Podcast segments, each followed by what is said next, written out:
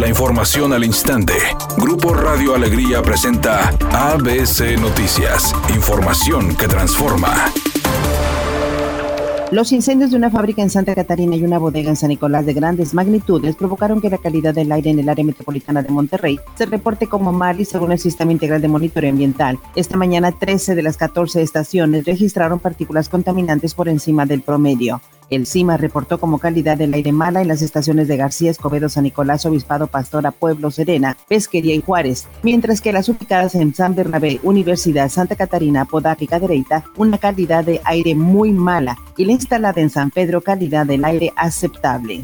El Congreso del Estado aprobó el paquete fiscal 2022, incluyendo la verificación vehicular con presupuesto serio y voluntaria, lo que significa que no tendrá costo para el ciudadano. Además, se excluye el posible replaqueo, según informó el diputado Mauro Guerra. Se dará con un costo de cero pesos, será una verificación voluntaria. Lo que se busca es que sí haya un compromiso por parte de los propios, del transporte público, de los vehículos, carros, de los propios gobiernos, tanto del Estado como de los municipios. Se ha hablado incluso de que los municipios hagan un convenio con el Estado para poder hacer esta verificación y a todas otras cámaras, empresas o quienes quieran hacerlo de manera voluntaria. Sin embargo, los diputados locales aclararon que el costo cero no se podría garantizar para los siguientes años y avalaron reformas a la ley del Instituto de Control Vehicular para endurecer las sanciones para los ciudadanos con vehículos foráneos sin registro vehicular o con placas colgadas o falsas.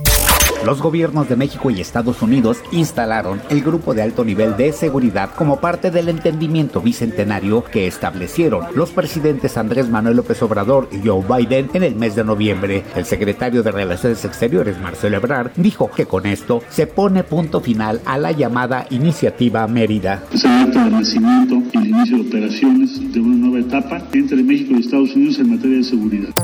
Editorial ABC con Eduardo Garza. Los operativos antialcohol son diarios en la ciudad de Monterrey hasta el 7 de enero. La multa casi de 18 mil pesos, 8 horas de arresto a ebrios incompletos y 12 horas para ebrios completos. Además de la grúa, el pago del corralón y liquidar las multas atrasadas para poder liberar su carro. Piénselo dos o tres veces antes de manejar en estado de ebriedad. Le va a salir caro, evita accidentes y sanciones económicas. ABC Deportes informa, las Tigres femenil, las Amazonas, están en la final y la cerrarán en casa contra el equipo de las Rayadas. Batallaron, sufrieron un partido contra el América femenil donde el primer tiempo estuvo 0-0. Fue hasta la segunda parte donde se abrió el marcador en un tiro libre y después se vino la cascada de goles y Tigres femenil está en la final.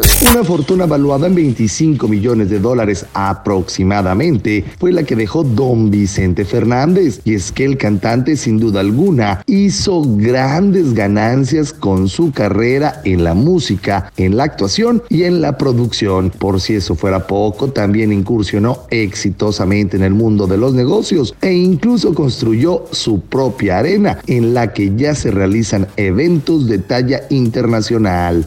Es un día con cielo parcialmente nublado. Se espera una temperatura máxima de 26 grados. Para mañana miércoles se pronostica un día con cielo parcialmente nublado. Una temperatura máxima de 26 grados, una mínima de 16. La actual en el centro de Monterrey, 21 grados.